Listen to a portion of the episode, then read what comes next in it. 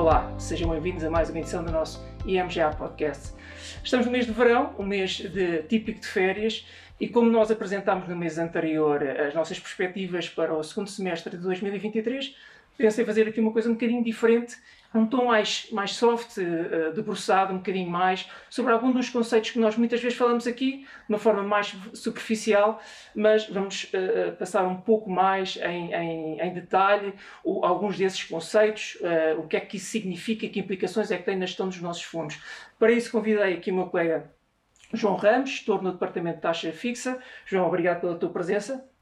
Vamos então fazer aqui uma espécie de Universidade de Verão e MGA. Vais ser aqui o nosso professor que vais-me ajudar um bocadinho a explicar alguns dos conceitos que eh, nós introduzimos aqui muitas vezes nos nossos podcasts. João, vamos então começar, se calhar, pelo tema mais recorrente ao longo dos últimos eh, mais de um ano, que tem a ver com a subida da taxa de juros por parte dos bancos centrais. Novamente, em julho, a Reserva Federal Norte-Americana e o Banco Central Europeu voltaram a subir taxas, as taxas diretoras, mas os nossos investidores estão mais habituados, de alguma forma, às taxas Euribor e há efetivamente uma distinção entre as taxas diretoras e as taxas de Euribor. Se calhar começamos um bocadinho pelo que é isto das taxas diretoras, nomeadamente do Banco Central Europeu, o que é, que é isto e o que é que os bancos centrais procuram, uh, de alguma forma, atingir quando alteram estas taxas diretoras? Bem, Rui, em primeiro lugar, muito obrigado então pela, pelo teu convite e por contribuir para esta Universidade de Verão da IMGA. Mas voltando ao tema que tu acabaste de referir, uh, portanto, importa dizer que o BCE, ao definir estas taxas de juros oficiais, aquilo que procura é influenciar as restantes taxas de juros na economia para que seja possível atingir no final aquele que é o seu mandato, que é a inflação perto, mas abaixo dos 2%. Portanto, o Banco Central tem à sua disposição três taxas de juros. Eu começo pela mais relevante, a mais importante, que diria que é a taxa de juros das operações principais de refinanciamento, que, à data deste podcast, uh, encontra-se nos 4,25%. Como tu referiste bem, o BCE uh, eh, subiu as taxas na última reunião em 25 pontos base e essa taxa então encontra-se nos 4,25. Mas o que é que significa então esta taxa na realidade? Os bancos têm a possibilidade de recorrer ao Banco Central Europeu, aos leilões do Banco Central Europeu, numa periodicidade uh, semanal, uh, em que podem chegar ao Banco Central e solicitar dinheiro uh, emprestado. Sendo que a que taxa, obviamente, se é dinheiro emprestado, tem que pagar uma taxa, a taxa então é os 4,25. Uh, importa também salientar que para pedirem dinheiro emprestado, os bancos são, são obrigados a colocar colateral uh, junto do Banco Central. Colateral esse pode, pode ser instrumentos de dívida pública, instrumentos de dívida uh, corporate, entre outros. Uhum. Mas pronto, importa só salientar que têm que colocar colateral junto do Banco Central Europeu. E portanto, os 4,25 acho que estão explicados. No entanto, num cenário em que os bancos não tenham acesso a esse período de, de leilão semanal que o BCE, ou se tiverem deficitários de um determinado montante, eles sabem que podem recorrer a qualquer momento a, a uma facilidade que o Banco Central tem e então, se recorrerem a essa facilidade, aplicar-se-á aplicar uma taxa de juros, que é a taxa de juros de facilidade permanente de cedência de liquidez. Ou seja, essa taxa está definida em 4,50% neste momento, obviamente que é superior à taxa que eu referi anteriormente, e basicamente é isso. Ou seja, se os bancos precisarem de liquidez de um dia para o outro, podem ir ao Banco Central pedir dinheiro e pagarão essa taxa. Portanto, estamos a falar aqui da taxa que está no limiar superior destas três. E por outro lado, temos a taxa de depósito, pelo que o próprio nome indica, é uma taxa ao qual o Banco Central Europeu remunera os depósitos que os bancos comerciais têm junto do Banco Central. Essa taxa está definida em 3,75 neste momento e, portanto, os bancos, ao terem lá o dinheiro depositado, acabam por estar a ser remunerados. E, portanto, estas três taxas acabam por influenciar o resto da economia, uh, acabam por ter implicações nas restantes taxas e acabam por nos influenciar a todos nós, agentes económicos, no nosso dia a dia. Portanto, esta, estas taxas na prática funcionam entre a relação entre os bancos e os bancos centrais. Mas há uma diferença clara entre a Euribor, que é uma taxa, eh, de alguma forma, com uma relação próxima, mas distinta. Sim, eu aí acho que é importante atribuirmos um exemplo, mas já, já, lá vamos. Portanto, o objetivo principal é perceber que estas três taxas eh, são instrumentos de política monetária que o Banco Central tem à sua disposição para chegar ao seu mandato, que é a inflação é tão perto, mas abaixo dos 2% mas o BCE não determina as Euribors, mas consegue influenciá-las através de, das, suas, das suas ações. Os bancos em si, uh, ou seja, eu diria de maneira diferente, o BCE, o seu principal objetivo não é o de financiar as, uh, os bancos comerciais. Ou seja, os bancos entre si conseguem se financiar naquilo que é designado o mercado interbancário, uh, em que podem emprestar dinheiro entre si para períodos que podem ir desde um dia até um ano. E, portanto, a taxa normalmente que é aplicada, a taxa de referência que é aplicada para aplicações até um dia, é, aquela, é a taxa que é designada taxa Ester, que é a antiga Eónia, e para períodos superiores, portanto, entre uma semana e 12 meses, é aplicada uhum. então a taxa Euribor. Mas eu vou dar um caso concreto para explicar melhor o porquê é a relação entre as taxas do Banco Central e a taxa Euribor. Portanto, vejamos o caso da Ester, que é o caso mais lógico. Portanto, a taxa que eu disse, acabei de referir, que é a taxa aplicada para operações até um dia. Portanto, uh, um banco que, que tem excesso de liquidez uh, nunca vai emprestar dinheiro a outro banco abaixo daquela que é a taxa de depósito. Porque o banco, o banco sabe que, em último recurso, pode ir ao Banco Central, deixar lá o dinheiro e ganhar os 3,75. Pela mesma lógica, um banco que esteja deficitário nunca vai pedir dinheiro emprestado acima de uma taxa da facilidade de permanente cedência de liquidez que eu referi, está nos 4,5, porque sabe que, em último caso, vai pagar os 4,5, não é? Certo. Portanto, essa taxa, obviamente, vai andar sempre entre os limiares superior e inferior das taxas oficiais do Banco Central Europeu. Uhum. Isto a taxa, a taxa esta é. A taxa de Euribor é, tem alguma tem correlação, obviamente, mas eu diria que a Euribor reflete de alguma forma aquilo que é a expectativa das taxas de curto prazo um, para um determinado período. No caso do Euribor 12 meses, será 12 meses, 6 meses, uhum. o que seja. Portanto, está também dependente daquilo que é a expectativa dos mercados financeiros relativamente à atuação dos bancos centrais para esse período. Certo. Portanto, e acho que é relevante aqui, por exemplo, pensar, e muitas vezes perguntam, porquê é que as Euribors subiram de tal forma uh, em, o ano passado?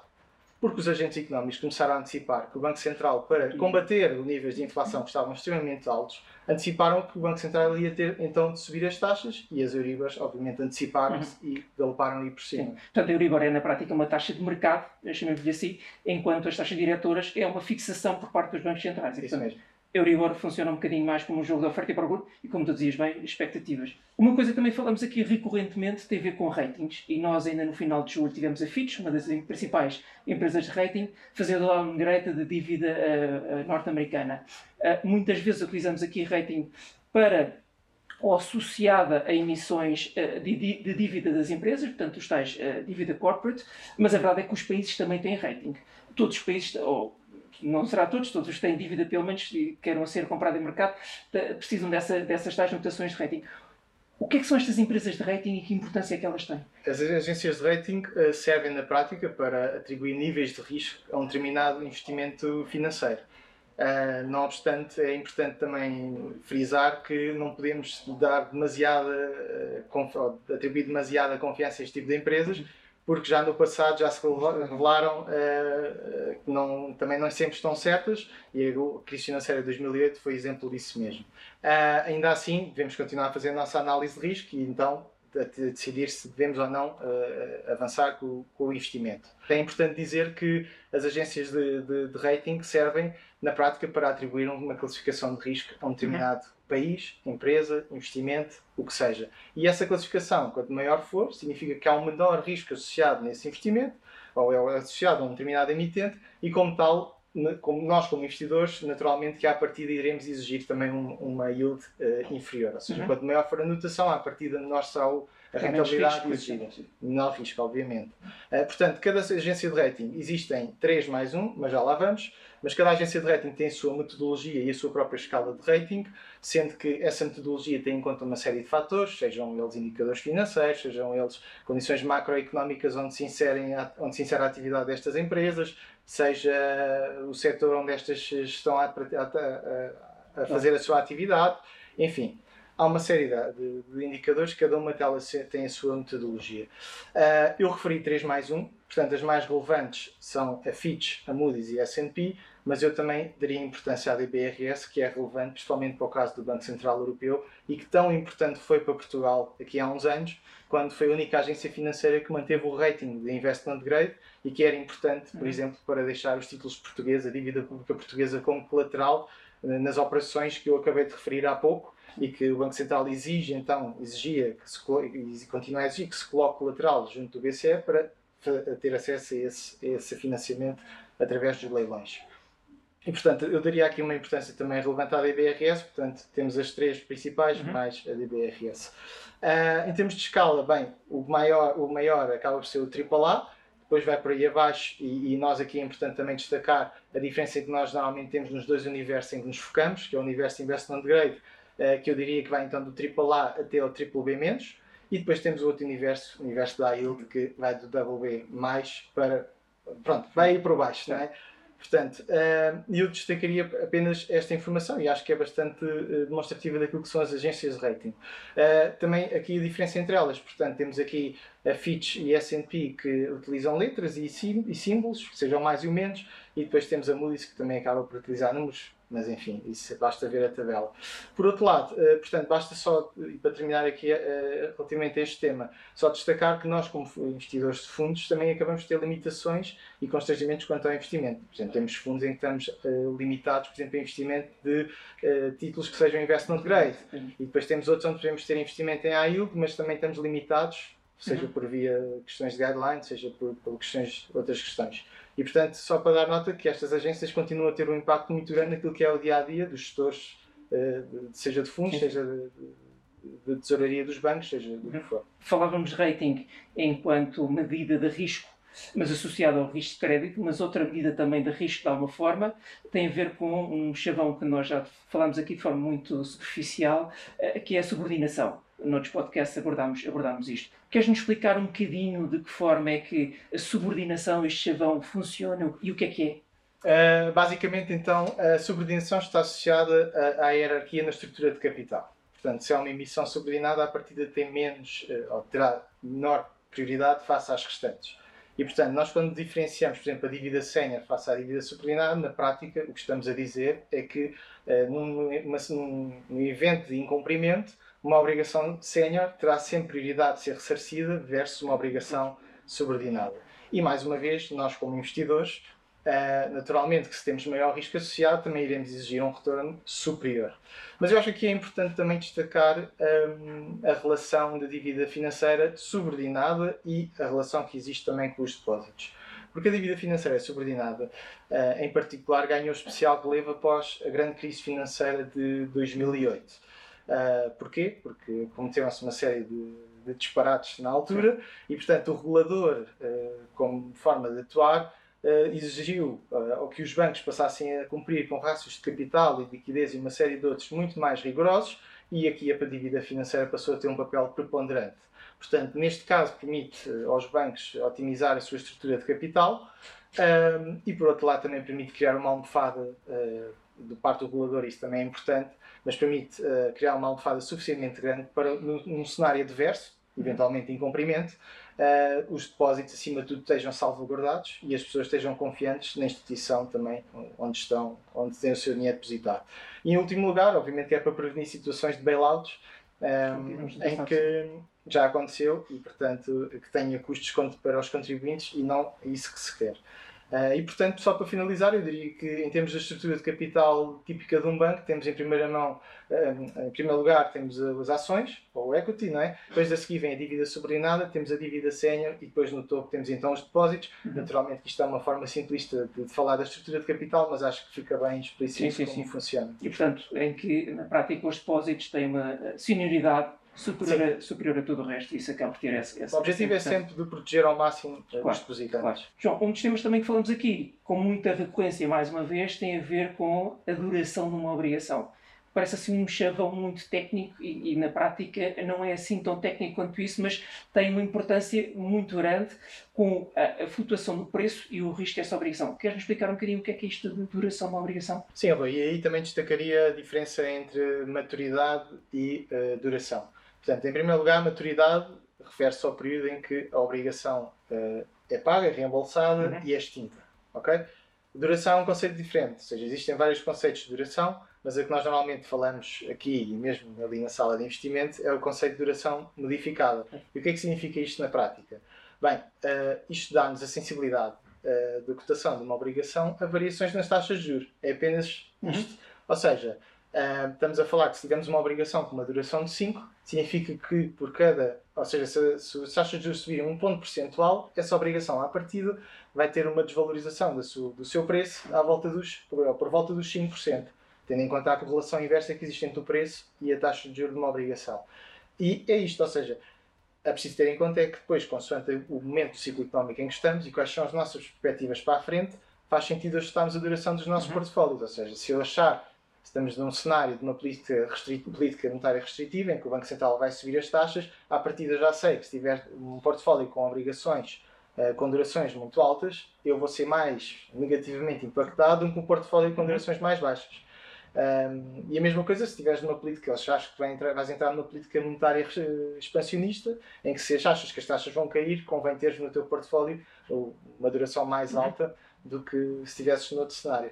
Portanto, na prática, o que estamos a falar Fica... continua a ser um conceito de risco, porque uma, uma duração mais elevada tem inerente um maior risco, não significa necessariamente que esse risco não, pode ser, não possa ser aproveitado pelos investidores num cenário em que as taxas de juros, uh, ou com as perspectivas das taxas de juros, sejam de queda. É, é isso que nós queremos, eh, na prática, também, também demonstrar que quando temos os fundos uh, a fazerem apostas de maior ou menor duração, tem a ver com as nossas expectativas de subir em taxas de juros.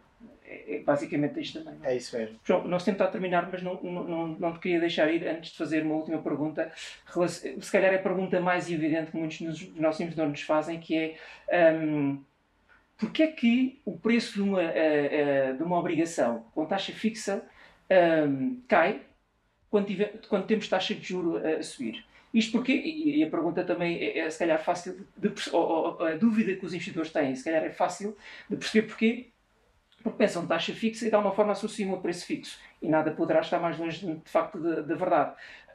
Porquê é que na prática temos estas obrigações com taxa fixa a mexerem com essa flutuação de taxa de juros? Bem, Rui, aqui o que eu acho, e para não entrar na fórmula específica de cálculo do preço de uma obrigação, mas acho que aqui é importante é distinguir o conceito de, de ou focar no conceito de custo de oportunidade. Porquê? Porque se eu hoje tiver uma obrigação, ou seja, um emitente vem ao mercado e emite uma obrigação a 2%, se tudo se mantiver igual, ou seja, se não existir um evento de crédito associado a esse emitente, à partida tu vais ganhar 2% certo. até ao final. Agora, se, se amanhã as taxas de juros subirem, naturalmente que o preço associado a essa obrigação que foi emitida antes vai ter que se ajustar. Portanto, se eu tiver o mesmo emitente a querer vir a mercado num determinado momento em que as taxas subiram, esse emitente já não vai conseguir emitir a 2%, vai ter que emitir a 3%. E, portanto, a forma de se ajustar a obrigação que anteriormente foi emitida será naturalmente por via do preço. E, portanto, por isso é que nós dizemos que quando as taxas sobem, as obrigações tipicamente vão ter que descer. Descer. E, portanto, corrigir esse preço. João, obrigado pela tua participação, professor João, e conto contigo numa próxima oportunidade. Claro que sim. Obrigado também a todos que nos acompanharam desse lado. Já sabem, deixem as vossas sugestões nas nossas redes sociais, em arroba ativos. Aproveito para desejar a todos continuação de um bom verão. Não percam o nosso próximo podcast. Até lá, desejo a todos bons investimentos. Qualquer informação ou opinião apresentada tem efeitos meramente informativos e está sujeita a alterações sem aviso prévio. A IMGA não é responsável pelo uso feito pelos ouvintes das informações que integram o presente podcast, nem pelos prejuízos, diretos ou indiretos, que lhe possam advir. Quaisquer novidades divulgadas representam dados passados não constituindo garantia de rentabilidade futura. O investimento em fundos pode implicar a perda do capital investido, caso o fundo não seja de capital garantido. Esta informação não dispensa a leitura da informação fundamental do investidor e do prospecto, disponíveis em imga.pt, cmvm.pt e nos respectivos sites dos bancos distribuidores, antes de tomar uma decisão de investimento. Para qualquer informação adicional, contacte-nos nas redes sociais em IM Gestão Ativos ou para o número de telefone 21 120 9100, de segunda a sexta-feira, das 9 às 18.